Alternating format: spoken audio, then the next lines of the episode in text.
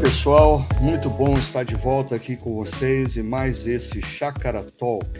Esse é o Chácara Talk de número 89. A gente está caminhando aí para chegar no de número 100. E a gente já tem pessoas aí ligadas a nós logo cedo, né?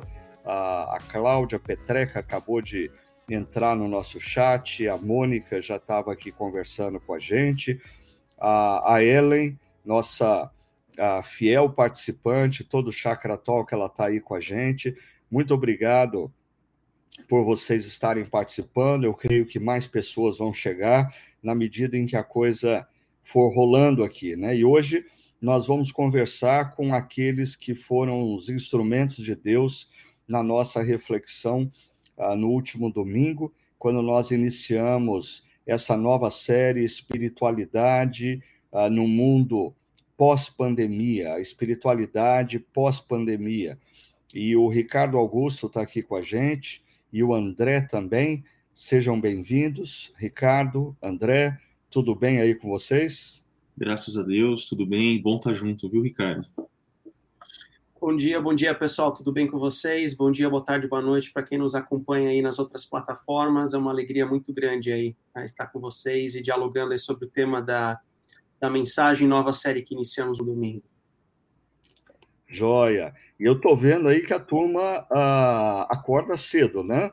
É, porque está chegando cada vez mais pessoas aí. Ah, já entrou também a Maria Cristina, a Lúcia, a Priscila, a Rosinha, a Karen, a Bianca. E, por sinal, eu queria fazer menção aqui uh, de algo que a Bianca escreve para a gente. Ela diz: Bom dia, pessoal o tema de domingo falou muito ao meu coração. Em tempos em que se enaltece exercer a autonomia, a linha para o hedonismo é tênue. É verdade, Bianca. a gente vai ter oportunidade de explorar melhor esse tema.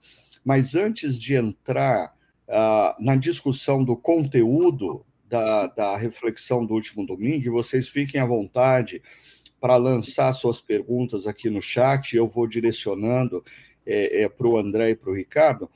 Deixa eu conversar um pouquinho com eles sobre o modelo da pregação ou da exposição é, do último domingo, porque, é, mais uma vez, a Chácara Primavera é, faz algo meio que inovador no contexto de igrejas, né?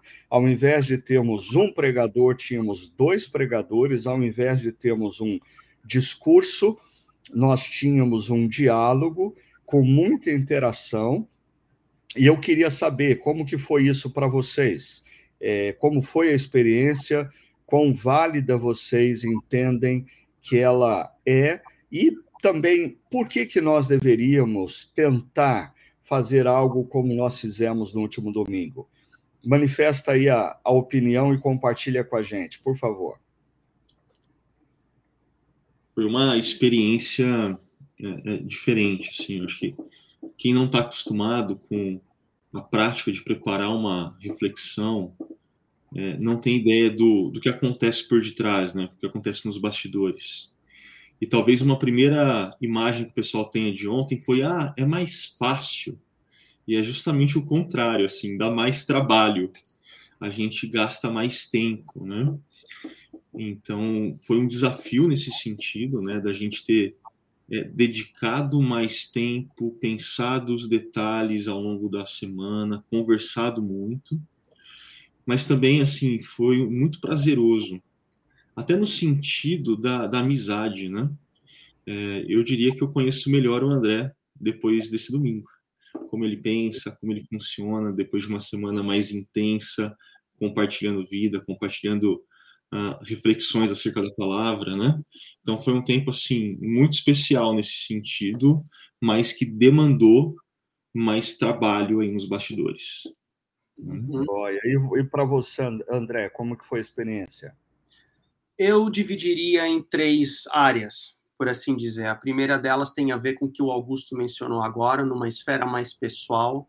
Uh, realmente, você, quando trabalha com, em equipe, né, e quando a equipe tem coesão, uh, você acaba se aproximando da pessoa de diferentes formas. Eu penso que essa foi uma oportunidade de conhecer o Augusto mais, de ter essa oportunidade de compartilhar ideias, de pensar, não, não vamos para esse caminho aqui, de divergir, mas vamos para aquele caminho lá.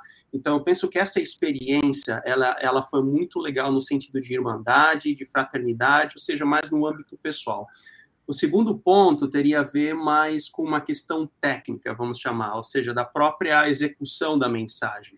Ah, isso não é algo que a gente aprende no seminário, né? Então, assim, você quando trabalha em equipe para fazer uma mensagem dentro dessa característica mais dialogal, ao invés de puramente expositiva, apesar de que nós também realizamos exposição, mas uma exposição numa forma dialogal, isso só acontece quando você eh, trabalha em equipe, quando você gosta de trabalhar em equipe. Eu sou uma pessoa que gosta de trabalhar em equipe, né? Eu não tenho aquele perfil pastoral de trabalho solo, assim, não, eu gosto de estar com equipe, é a forma como eu gosto de trabalhar na chácara, nós temos aí uma equipe de pastores grande, né, então, assim, isso, isso para mim é, é, muito bom e eu aprendo com isso, então, executar isso para mim é uma alegria muito grande, e essa parte técnica de execução como equipe, eu particularmente gosto muito, né, e eu gosto também de e, que, e é bom também para a própria comunidade ver que há uma equipe pastoral coesa que trabalha junto. Então, acho que isso é um testemunho também muito muito legal. Em terceiro lugar, eu chamaria assim algo mais acadêmico. Como é que eu posso dizer assim? Porque na minha área, né, na área da missiologia, ah, que é a teologia da missão, que eu me especializei, existe algo que a gente que a gente fala na missiologia que, que a missiologia ela sempre empurra a igreja para sair da zona de conforto porque a tendência da igreja é sempre olhar para dentro de si mesma, ela é sempre de entrar numa zona numa área um pouco mais de conforto, sem diálogo com o lado de fora. E a missio, o missiólogo, ele é, digamos, o chato. Né? Dentro da academia, ele é o chato, porque ele sempre está olhando ao redor o que, que acontece na cultura e chamando a igreja para sair dessa zona de conforto. Então, nesse caso específico, nós percebemos que há uma tendência ah, talvez até mesmo acelerada pela pandemia, das lives, dos diálogos, né, da exposição, de uma forma mais dialogal. Você já percebe isso acontecendo no lado de fora da igreja. E quando você isso é uma forma de contextualização, é uma forma de, digamos, a, a, a, gente refletir sobre os temas bíblicos, sobre uma exposição bíblica dialogada como ponto de contato com aquilo que já acontece na cultura ao redor. Então, eu diria essas três, essas três áreas que me chamaram a atenção em se tratando dessa experiência que nós tivemos. A pessoal minha para com Augusto, a técnica enquanto equipe e uma questão mais pessoal minha, assim, acadêmica enquanto missiólogo. É, enquanto... Sim, Ricardo. Me permite aí, você fez uma outra pergunta que eu acho que é legal mencionar, que é o do qual que é a validade desse modelo, né? E eu confesso que tem alguns tipos de respostas assim que me deixam muito bravos quando você pergunta para a pessoa por que você faz desse jeito e ela responde: ah, porque sempre fiz assim. Ah, porque é assim que tem que ser feito. E ponto, acabou, né? E, e uma das coisas que eu amo na chácara é que esse tipo de resposta não tem lugar. A gente na chácara é sempre desafiado a exercitar um duplo olhar, um duplo olhar né? Olhar para as escrituras e a gente encontra diálogos nas escrituras que ensinam a gente até hoje então, por que não usar de diálogos? E a gente também olha para o contexto. E a gente vê essa dinâmica de diálogo enriquecendo, é, conectando aos corações das pessoas. Então, por que não? Né? É. Se está ali. É, eu, eu acho que assim a, a grande maioria das pessoas que frequentam a igreja, uh, elas não são, elas não se dão conta que o nosso modelo de comunicação ele é, é um modelo ainda atrelado ao século XVI, ao modelo é, construído ali na época dos reformadores, aonde ah, no centro é, da exposição estava a cátedra, a capacidade oratória do pregador, o monólogo, ah, o raciocínio linear. Agora, tudo isso mudou drasticamente ao longo dos séculos e principalmente, eu diria, nas últimas décadas, nós saímos de, uma, de um modelo linear de pensamento ah, para um, um, modelo mais mosaico de pensamento. Né? Os mais jovens cresceram acostumados a olhar para uma tela com várias janelas abertas. E quando nós olhamos os meios de comunicação hoje, é, os programas de TV, os programas de entrevista, o telejornal, como foi citado aqui por, por vocês, ah, os podcasts, o evento dos podcasts, tudo aponta para uma mudança cultural. Pessoas agora aprendem mais e mais através do diálogo, não mais através do monólogo é, com raciocínio linear. E, assim, para mim não é fácil isso, porque eu sou uma pessoa altamente linear na minha linha de raciocínio. Mas, como igreja, a gente precisa aprender a se adaptar uh, aos modelos culturais sem abrir mão uh, da essência, do conteúdo. E me parece que é isso que a chácara está fazendo, mais uma vez, tanto uh, nesse modelo dialogal da pregação, como no próprio Chácara XP, para quem alguém, para quem não teve oportunidade ainda de ouvir falar, que é um espaço informal, uh, vinculado a uma cafeteria, onde as pessoas participam do momento de adoração em torno da mesa uh, e não relacionar, aprendem uh, se relacionando em torno da mesa. Ou seja, eu acho que isso tem a ver com igreja reformada sempre reformando, ou não? O que, que vocês acham? Com certeza. Igreja reformada sempre se reformando. Hum, exatamente, porque o contexto ele vai mudando, né, Augusto? O contexto muda e você olha para aquele contexto e identifica de que forma que você pode se achegar até ele na melhor forma de então proclamar a palavra de Deus. É isso que na chácara a gente compreende como integridade a palavra, né, e a relevância para com a cultura. Mas assim, não poucas vezes a gente confunde esses dois, esses, esses dois polos, né? Como se quando a gente muda a forma, então a gente está negociando a integridade aqui são dois pontos distintos, né? E foi muito interessante.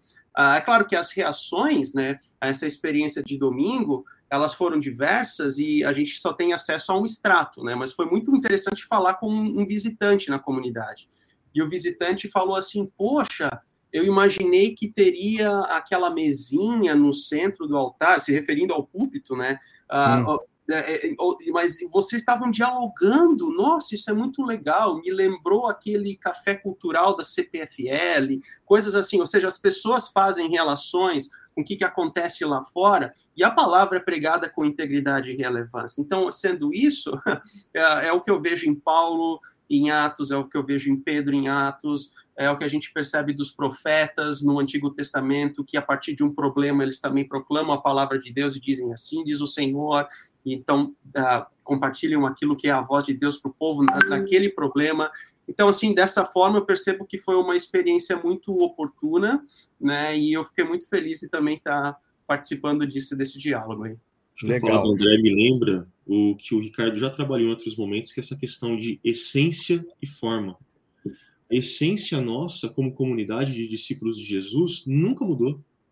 A gente continua sendo uma comunidade engajada na missão, que tenha clareza e convicção da mensagem do evangelho, mas que a forma, a forma ah, não tem problema mudar, porque o contexto onde nós estamos inseridos está mudando.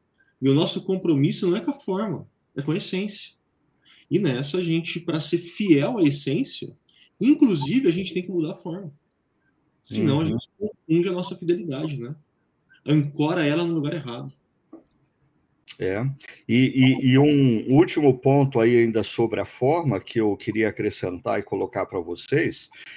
Uh, eu creio assim, o, o, André falou de dessa pessoa que não é habituada a frequentar uma igreja, que esperava é, possivelmente um pregador num ponto mais alto do que o próprio palco, né, a cátedra, vestido de terno e gravata para mostrar que ele é o, é o esperto, ele é o que sabe todas as coisas, as outras pessoas não sabem nada, é, falando, uh, fazendo uso da oratória, em alguns momentos batendo na mesa e gritando para que ninguém tenha dúvida de qual é a verdade. Né? Uh, perceba como é, esse modelo não é cabível mais no mundo atual. As pessoas elas querem ser respeitadas e, e eu diria que assim quando nós olhamos para as escrituras, a boa teologia nos diz que todo crente ele, ele é habitação do Espírito Santo, todo cristão uh, ele tem uma obra sendo feita nele e através dele, e o que difere o, o pastor que está falando lá na frente dos demais cristãos não é o status espiritual, mas simplesmente os dons espirituais que Deus deu a ele. E, uh, fechando, eu acho que eu mencionei para vocês isso na equipe, eu, eu acho que, assim como a modernidade está ficando para trás, e mais e mais a gente vive nesse contexto que alguns denominam de pós-modernidade, junto com a modernidade tá, tá, morre essa imagem do super-homem, essa imagem do super-herói, essa imagem do super-pregador, do super-pastor, essa geração que foi caracterizada pelas pregações e liderança, é, é, é ela vai ficar para trás e está nascendo uma geração aonde o forte é a equipe, é o trabalho em equipe. E eu sempre faço menção do que acontece na cultura pop é, com os filmes da Marvel. Há 50 anos atrás, os heróis da Marvel, eles uh, participavam do seu, das suas histórias de maneira individual. Eles resolviam os problemas.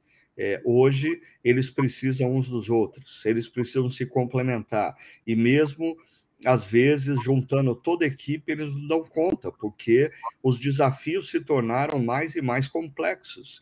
Então, eu acho que esse modelo que a chácara nos oferece uh, é um modelo que nos instiga, no mínimo, a pensar uh, como que nós devemos comunicar a palavra de Deus uh, nos próximos anos e décadas. Está aí uma lição de casa é claro, para a geração de vocês, porque eu estou mais próximo da aposentadoria do que qualquer coisa, né? Mas para a gente não fácil não, viu, Ricardo? A gente não vai deixar. E, e uma coisa que o Ricardo Augusto falou que é verdade. Para os pastores que nos acompanham, é, é ilusão achar que esse modelo dá menos trabalho. Não, porque além da gente ter que pensar no conteúdo, você tem que pensar no roteiro e você tem que pensar em não tornar o roteiro uh, um, um, uma algema que te impeça de dialogar de maneira informal. Então, a, a, gente acrescenta muitos outros elementos que, como pregador convencional, a gente não tem que, que pensar neles. A gente só prepara a pregação, sobe e expõe. Agora, vocês foram muito corajosos. Parabéns, viu? Seminário é. nenhum prepara para isso, né? Não, não.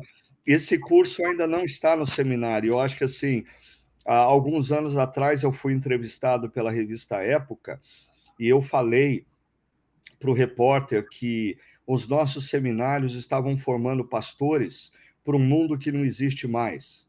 Ah, ou seja, o seminário ainda formava pastores para o mundo rural.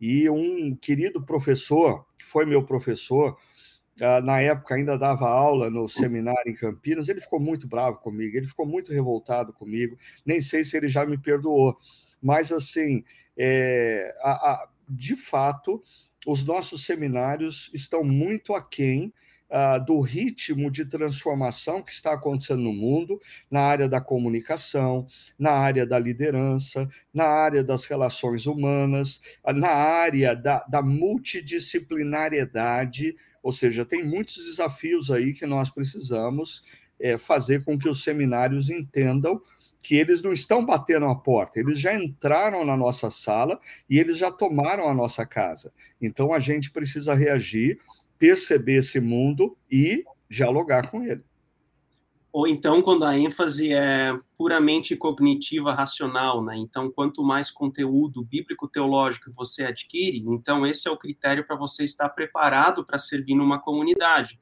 Quanto a outras áreas de conhecimento que você precisa explorar, né? Por exemplo, que você está mencionando, a análise cultural, a multidisciplinaridade, a diálogo com as filosofias, com as ciências, para entender o mundo, não que aqui, a partir dali você constrói a teologia, né? mas como forma de você entender o que está acontecendo, entender o que está acontecendo na realidade e então identificar formas de se achegar né, na cultura com a palavra e integridade e relevância uh, teológica, que é o que a gente propôs no domingo passado, né? É. E a, a, a Vera, ela está dizendo aqui: Jesus ensinava em uma roda de bate-papo, trazer isso para a igreja atual foi muito bom. De fato, Vera, é, o modelo de Jesus de ensino, ah, ele é muito parecido também com o dos filósofos gregos na relação com os discípulos, ah, que era, sim, é, um ensinamento dialogal, ah, um ensinamento baseado em perguntas e respostas. Né?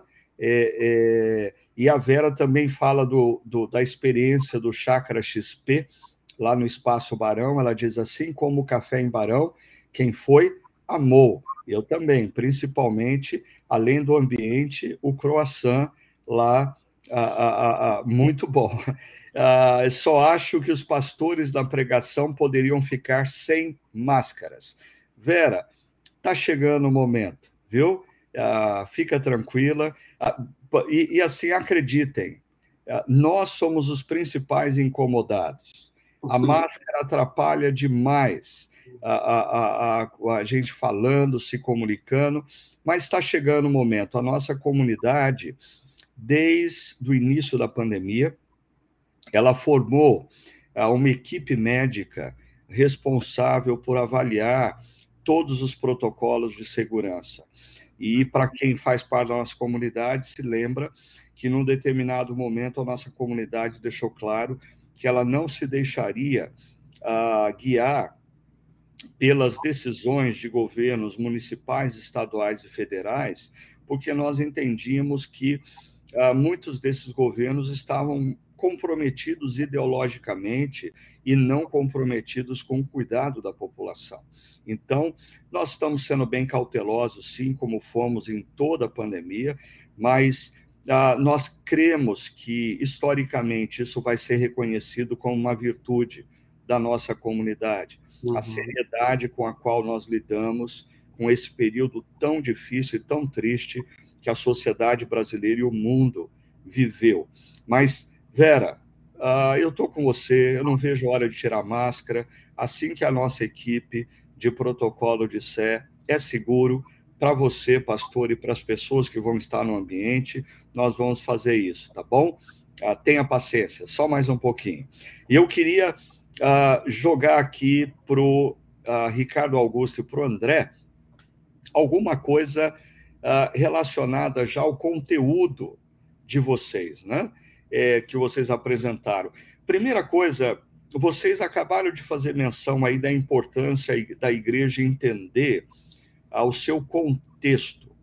Vocês iniciaram a reflexão é, fazendo uma espécie de retrospectiva, é, ou como que era a espiritualidade antes da pandemia, o que aconteceu na pandemia e as implicações disso para a espiritualidade. A minha pergunta, primeira pergunta para vocês é: uh, isso é realmente importante de ser tratado? Porque tem gente que fala assim: eu não aguento mais ouvir assunto relacionado à pandemia.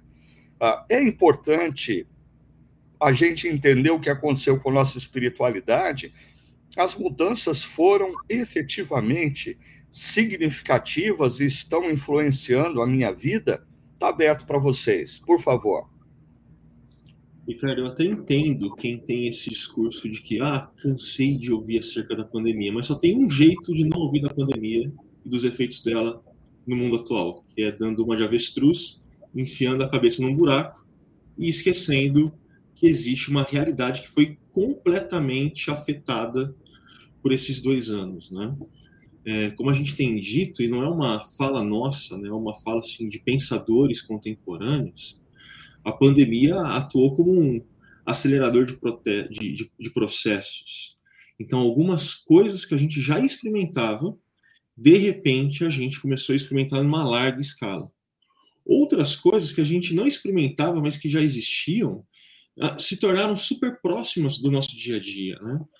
E fez e, e a pandemia então se tornou algo que não tem como ser mencionado.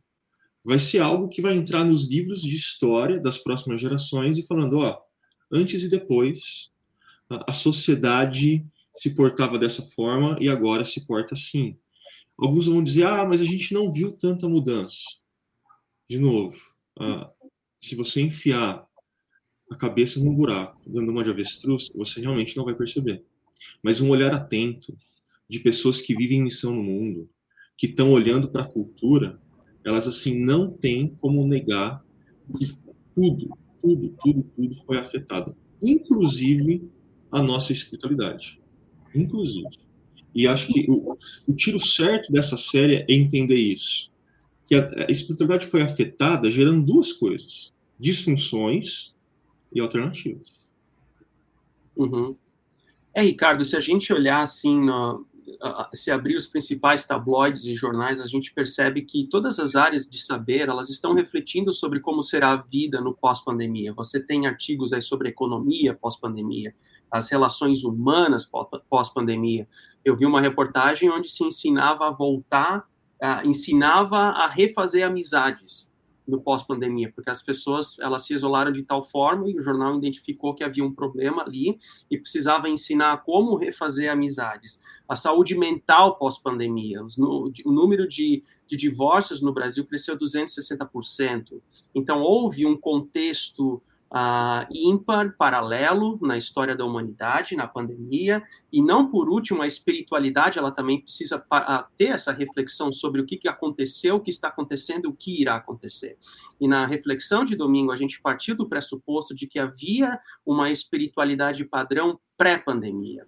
Né? Então, havia um diagrama claro, uma espiritualidade pré-pandemia, o contexto da pandemia que bagunça com esse modelo pré-pandemia e o surgimento, então, de diferentes modelos de espiritualidade, né, que a gente alavancou, e, e, com isso e com isso a gente vai aprofundar cada uma delas, né? Então essa pré-pandemia, esse tipo de espiritualidade pré-pandemia, ela era muito mais vinculada ao espaço geográfico, era muito mais vinculada à pessoa do pastor presencial, ela era muito mais vinculada com serviços do ministério, com contribuição financeira. A pergunta é: isso é errado? Não, isso não era errado. A questão é que há uma oportunidade, mas também um risco nesse modelo pré-pandemia, e o risco era justamente aquilo que daí você, Ricardo, trouxe no vídeo, que às vezes revelava muito mais um consumidor da comunidade do que propriamente um discípulo de Jesus. Enfim, esse era o modelo pré-pandemia, veio surge a pandemia que chacoalha com isso e novos modelos de espiritualidades, e a comunidade precisa estar ciente do que está acontecendo na realidade como forma, então, de ter essa ciência e tomar as decisões corretas.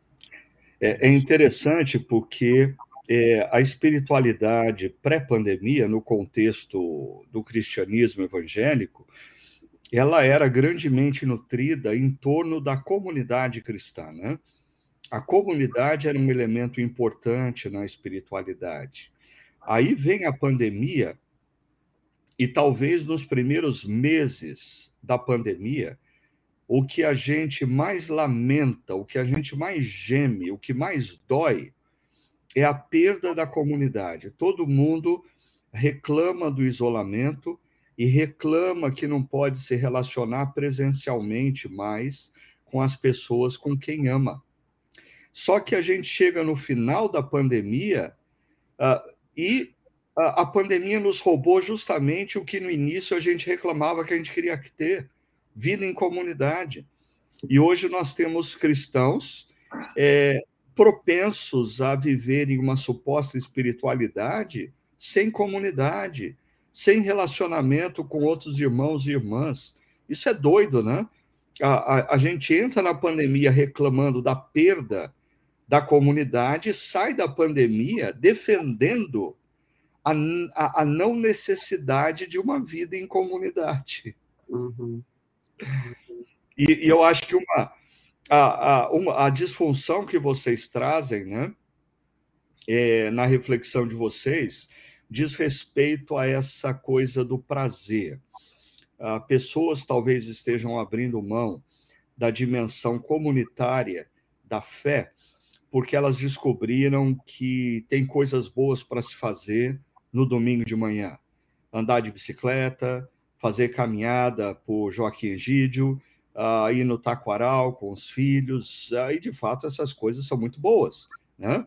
Mas uh, eu queria que vocês falassem um pouquinho é, qual o problema de se fazer coisas boas? Existe problema de fazer coisas boas na vida?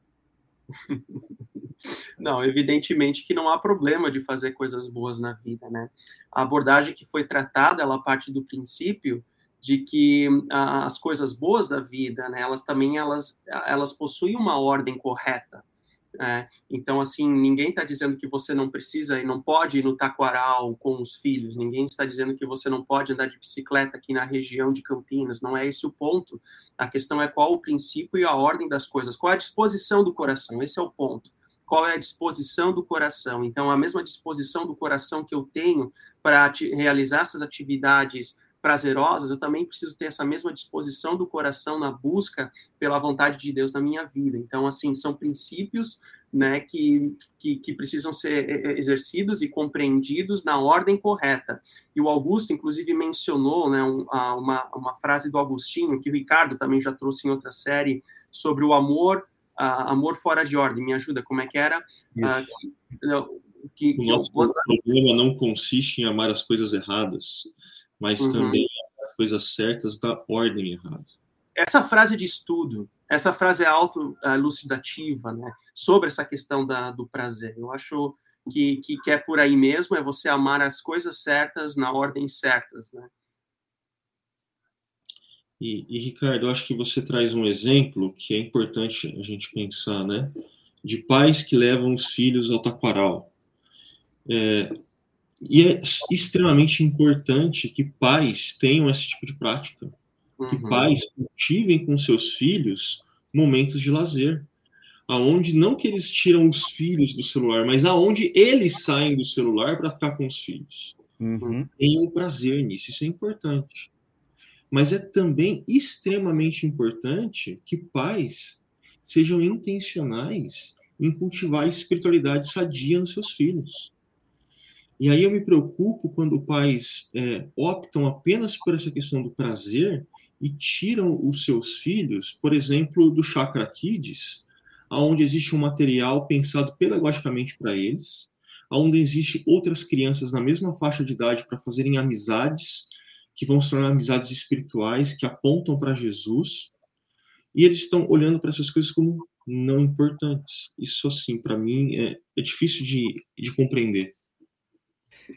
É interessante, Augusto, que você está citando, porque ao, ao, longo da pandemia a gente já havia pontuado é, uma coisa muito importante que é a, a pandemia devolveu aos pais a responsabilidade da formação espiritual dos seus filhos. A pandemia devolveu aos pais a responsabilidade da formação espiritual dos seus filhos. Ou seja, Uh, alguns pais achavam que a formação espiritual dos seus filhos tinha que ser oferecida pela igreja, levando-os uma vez por semana na igreja.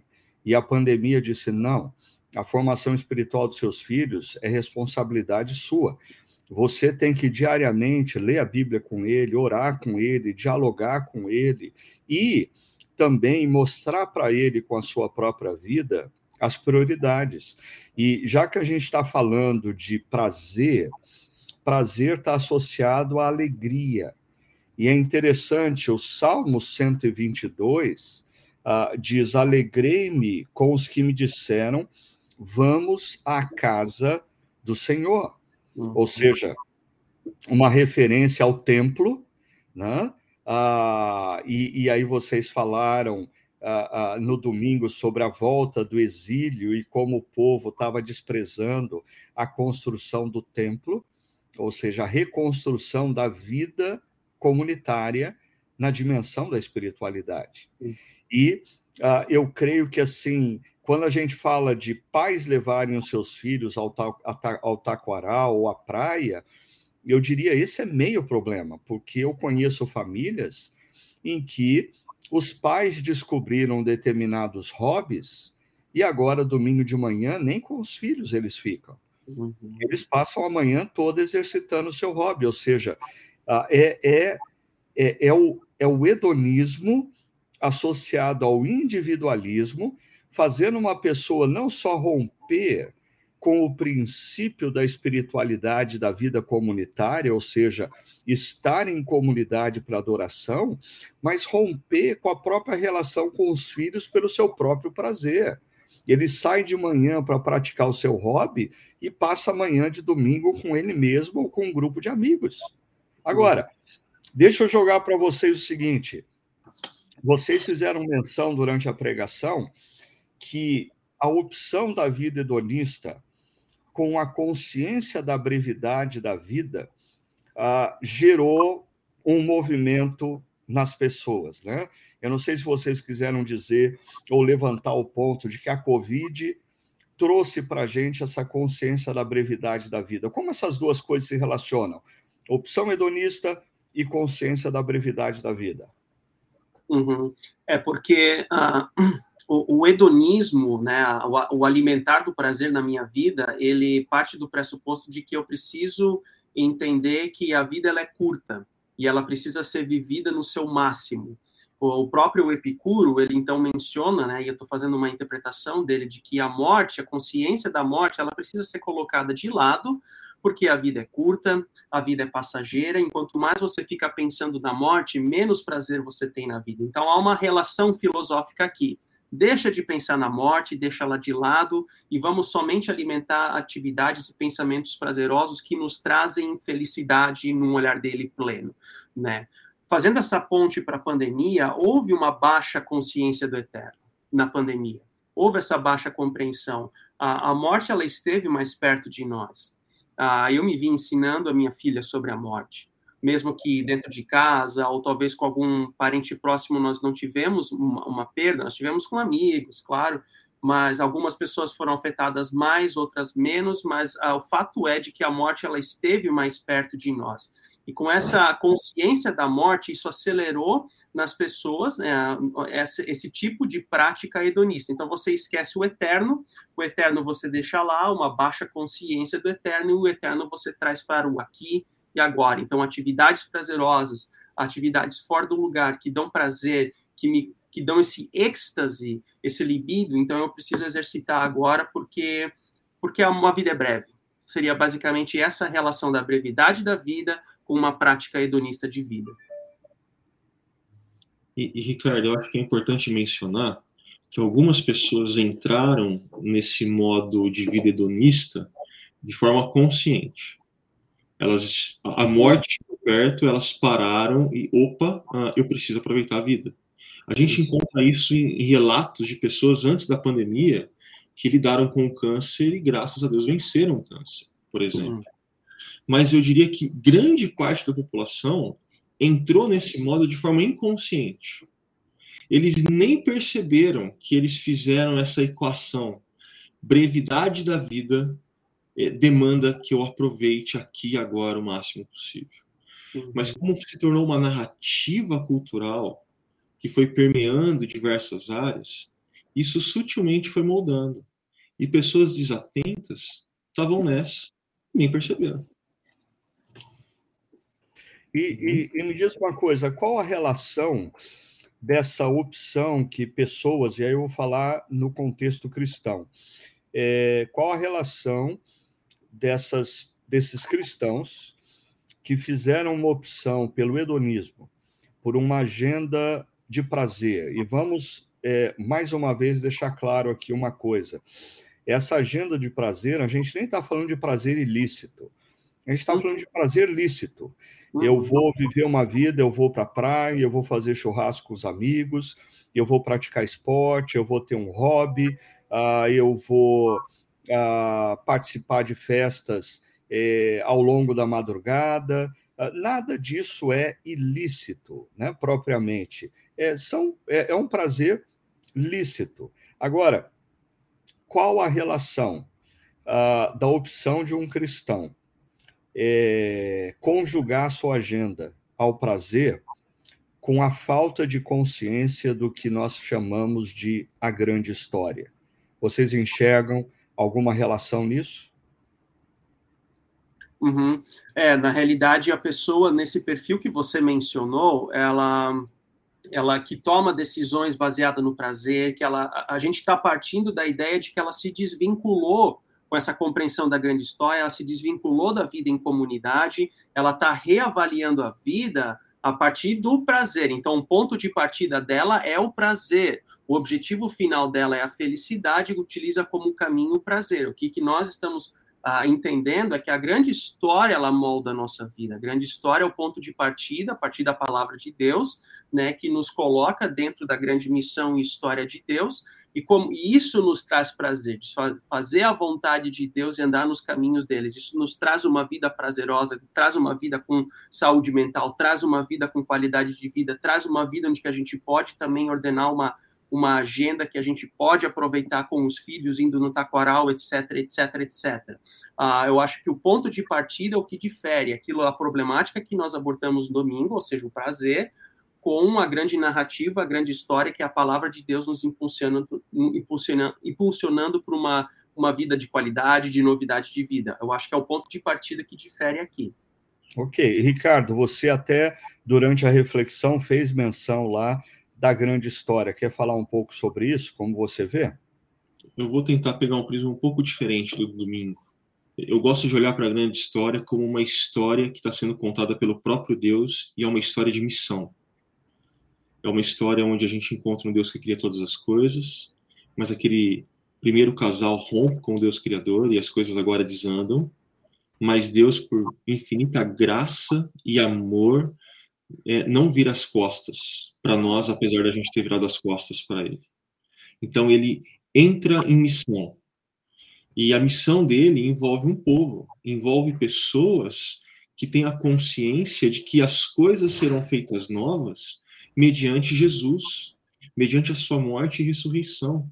Então, nós que somos discípulos de Jesus, a gente pode brincar e falar: a gente não está a passeio na história. A gente não está aqui para ser orientado por prazer. Essa não é, esse não é o norte da nossa bússola. O norte da nossa bússola é a missão na qual Deus nos colocou. Agora, isso não quer dizer que ao longo da nossa caminhada em missão, a gente não vai experimentar de prazer, a gente não vai experimentar de felicidade, de alegria, que Deus não vai dar dádivas e coisas boas para a gente aproveitar e celebrar. Isso não é contraditório. Mas eu diria que para a gente experimentar a alegria, a felicidade, o prazer do modo correto, é a partir da grande história. É de pessoas que entendem que é Deus que está dando essas coisas. E Ele está dando não como um fim em si mesmo. Não? Não sei se eu ajudei ou se eu compliquei as pessoas. Não, sim. Ah, e, e, eu acho que, assim, pelo que eu estou conversando e compreendendo do que vocês estão dizendo, é, o problema central na nossa discussão aqui é, não é ter prazer na vida. O problema não é ter prazer na vida, mas o problema é ah, qual é a nossa fonte primária do prazer. Ah, e eu acho que a gente tem duas opções: fazer de Deus, do seu reino e da missão, a nossa fonte primária de prazer. Agrada-te do Senhor e ele satisfará os desejos do teu coração. Então, uma opção é a gente fazer de Deus a nossa fonte primária do prazer. É a pessoa dele, o reino dele, os valores dele e o engajamento na missão. Uma outra opção é nós acreditarmos no discurso, na narrativa de uma sociedade sem Deus, ah, que diz que o prazer está em viver um determinado estilo de vida no qual você decide o que você vai fazer, individualismo, autonomia e esse prazer atrelado a, a valores seculares então, quando a gente fala do cristão hedonista, nós estaríamos falando de uma geração ou de um grupo de cristãos que estão se secularizando e se afastando do que de fato significa ser discípulo de Jesus? Antes de responder, Ricardo, eu, a sua fala me lembrou uma citação do Francis Schaeffer, onde ele dizia que todo homem atrás de uma prostituta é um homem procurando matar a sua sede num poço onde não tem água. Né? Então, quando a gente olha para pessoas que ainda não conhecem a Jesus, uh, quando elas vivem uma vida orientada pelo prazer, elas estão procurando matar uma sede da alma num poço onde não tem água. E aí a sua pergunta vai de encontro, pera, existem pessoas que são discípulas de Jesus, que já experimentaram da fonte de água que sacia a sede da nossa alma e que de repente começaram a procurar impostos aqui e acolá a outras coisas para se saciarem. É, existe um, um, ponto de incoerência grande para mim aí, dessa inversão. E, e, gradativamente, à medida que a gente está visitando outras fontes, entre aspas, procurando matar essa sede, saciar, a, a gente está cultivando hábitos, a gente está cultivando uma outra cosmovisão, a gente está cultivando um tipo de vida que gradativamente vai se distanciando do tipo de vida que discípulos de Jesus são desafiados a ter. Então é, é um problema sério além de uma incoerência. Uhum. Ricardo, na realidade, assim, né, eu acho que em um âmbito geral, essa mensagem, essa reflexão no domingo, ela, ela visou, ah, de alguma forma, alertar as pessoas, a comunidade, para não entrarem num modelo de vida hedonista, secularizado, ah, ou nominal, ou nominalista, como se dizem, né, de que você pode usufruir do prazer de uma forma de que traga também qualidade de vida no Senhor né? Então esse é o ponto que, que, que, muitas vezes as pessoas elas entram nesse, nesse modo de vida secularizado sem se perceber, sem darem conta daquilo. Eu acho que a reflexão ela vem nesse sentido de ser uma luz amarela de que, olha, você pode aproveitar a vida com ordem, com qualidade, e também vale também mencionar aqui, né, que, que como foi mencionado no domingo também, que, que a igreja muitas vezes não soube lidar com esse tema do prazer. Ela, em, em alguns círculos, ela, ela demonizou ah, o tema do prazer. Eu já ouvi uma pessoa falar dizendo que hobby é pecado, por exemplo, ou seja, uma dificuldade de, de, de, dialogar com o prazer enquanto criação de Deus e como que aquilo se aplica na nossa vida. Então, isso é um extremo. O legalismo ah, teológico cristão é um extremo. Na outra ponta do pêndulo está esse modo de vida orientado pelo prazer que conduz a um estilo de vida secularizado, afastado de Deus, onde você vem ocasionalmente para a comunidade, tem essa vida em comunidade uh, regular, uh, de uma forma não regular, somente na Páscoa, Natal, assim por diante, não vê alegria e está em comunidade, como você citou aquele salmo no início da nossa conversa, não vê alegria, está em comunidade, não vê a, uh, forma de crescimento estando em comunidade. Então, esse é o ponto, é o alerta que, é que a gente quer trazer, dizer o prazer, mas dentro do contexto correto. É, é, vocês me trazem à memória um outro texto que Jesus fala que aonde está o seu coração, aí está o seu tesouro, né? Então, se o meu coração está vinculado a, a, a, Deus como fonte primária do meu prazer, é, eu vou ter uma vida é, que aonde eu contemplo a devoção diária, aonde eu contemplo a comunidade cristã, o meu compromisso para a comunidade cristã, onde eu contemplo é, o seguir princípios e valores do Deus que eu amo e que me ama. E é claro, dentro desses princípios existem ah, valores que nos conduzem ao prazer. Agora, se eu faço da minha fonte primária do prazer a cultura secular e o que ela diz ser prazeroso, ah, eu estou mudando de senhor eu estou uhum. deixando uh, o de, de, de uh, ontem eu participava aqui onde eu estou de uma reunião onde um, uma pessoa falou uma coisa tão simples, mas que eu achei tão brilhante. Ele disse: olha, o centro de tudo é a pessoa afirmar que Jesus é o Senhor. Jesus é o Senhor. Porque se Jesus é o Senhor, tudo muda. Uhum. O problema é que a opção hedonista diz que eu sou o Senhor da minha vida. Não é Jesus. Não é Jesus. E deixa eu uh, trazer uh, o, o, um ponto aqui para vocês, nos relembrarem acerca da mensagem do, pro, do profeta Ageu, que eu achei fantástica aquela analogia do povo que viveu no, na, na, no exílio, e nós que estamos voltando de um contexto uh, de pandemia, e o povo para quem Ageu fala é um povo que volta do exílio e resolve viver a sua própria vida independentemente da agenda uh, da espiritualidade judaica, uh, do reino de Deus ali. Né? Falem um pouco mais ah, passado aí quase 48 horas que vocês expuseram esse texto para a gente, o que mais veio à mente e o coração de vocês sobre esse texto e analogia para os dias atuais? Eu acho que essa a primeira coisa que a gente tem que frisar é essa analogia com relação à pandemia. 70 anos no exílio gerou hábitos no povo de Deus, no, em Israel, que fizeram com que essas inversões fossem possíveis, com que essas incoerências acontecem. Dois anos de pandemia, para nós, igreja, criou hábitos e gerou é, essa situação, essa possibilidade de incoerências, de que inversões também acontecem. Então, por isso que a gente não tem que tirar a pandemia né, da situação, né?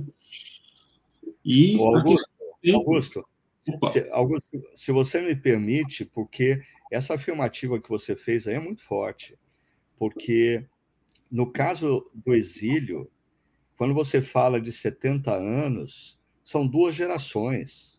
Uhum. Ou seja, a terceira geração volta do exílio e, e ela volta com valores secularizados, da cultura secular babilônica. Agora, é, quando a gente fala da pandemia, como você afirmou, dois anos, nós estamos falando daquela mesma pessoa que há dois anos atrás era uma pessoa altamente comprometida, estava no contexto da comunidade cristã, servia no ministério com alegria, contribuía financeiramente para a sua igreja, vibrava com os projetos ah, de plantação, de ação social da igreja, e dois anos depois, essa pessoa é outra pessoa. Uhum. Isso, isso é doido. Desculpa, mas a sua afirmação foi muito forte.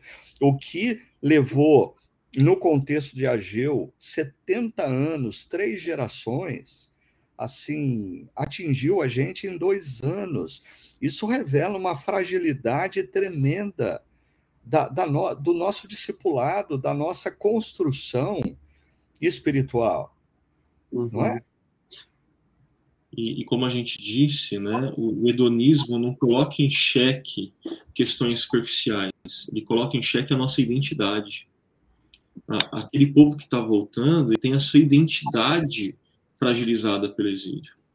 E, e a gente está falando aqui que a identidade de discípulos de Jesus foi fragilizada ao longo desse tempo.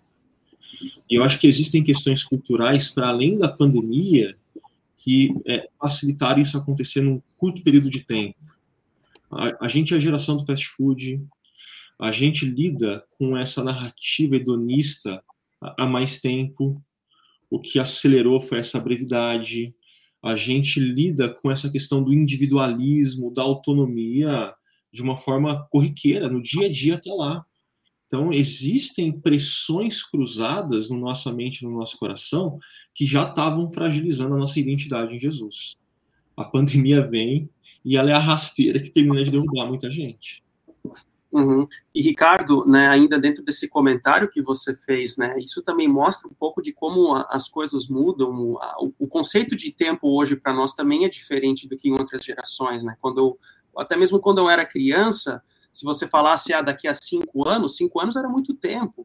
Hoje não, cinco anos passa rápido, você consegue planejar a sua vida dentro, de uma dentro de um contexto de cinco anos sem problema nenhum. Ou seja, ah, isso muda e, e, o que justifica também esse processo de secularização em dois anos que nós tivemos na pandemia, né? Mas voltando para o texto, tá?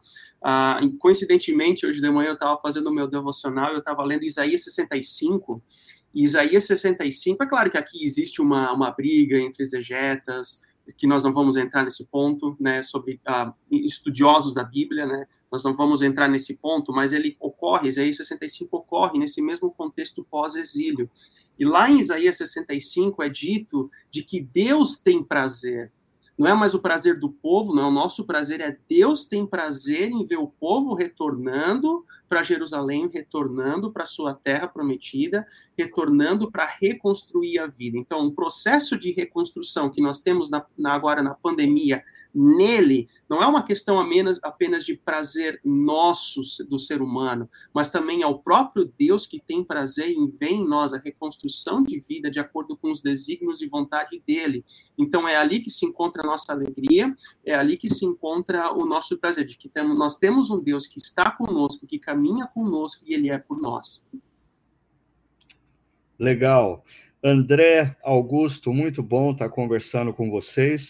E eu queria caminhar para encerrar aqui o nosso podcast fazendo menção de duas coisas. A primeira delas é que no próximo domingo, dia 13 de março, uh, nós não vamos ter a experiência é, de dois pregadores simultaneamente dialogando sobre o tema, porque a nossa comunidade vai estar recebendo a visita do Dr. Mike Gorin, Mike Gorin é hoje uma das autoridades mundiais quando a gente fala uh, de igreja, missão e mundo contemporâneo. Ele vai estar falando para a gente é, no Espaço Paineiras às 9, às 11 às 19 horas.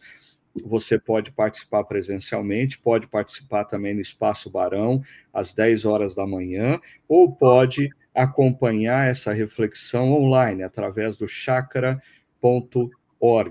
ok? Mas eu queria terminar essa reflexão que nós falamos tanto sobre essa disfunção é, gerada na nossa espiritualidade pela, pelo período de pandemia, e nós conversamos sobre o hedonismo, essa vida orientada pelo prazer, e nós falávamos sobre ah, o problema não é ter prazer, o problema é qual é a fonte do seu prazer.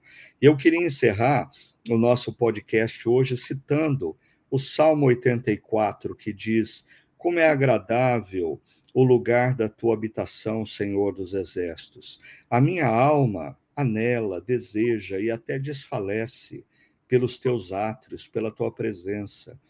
O meu coração e o meu corpo cantam de alegria de prazer ao Deus vivo.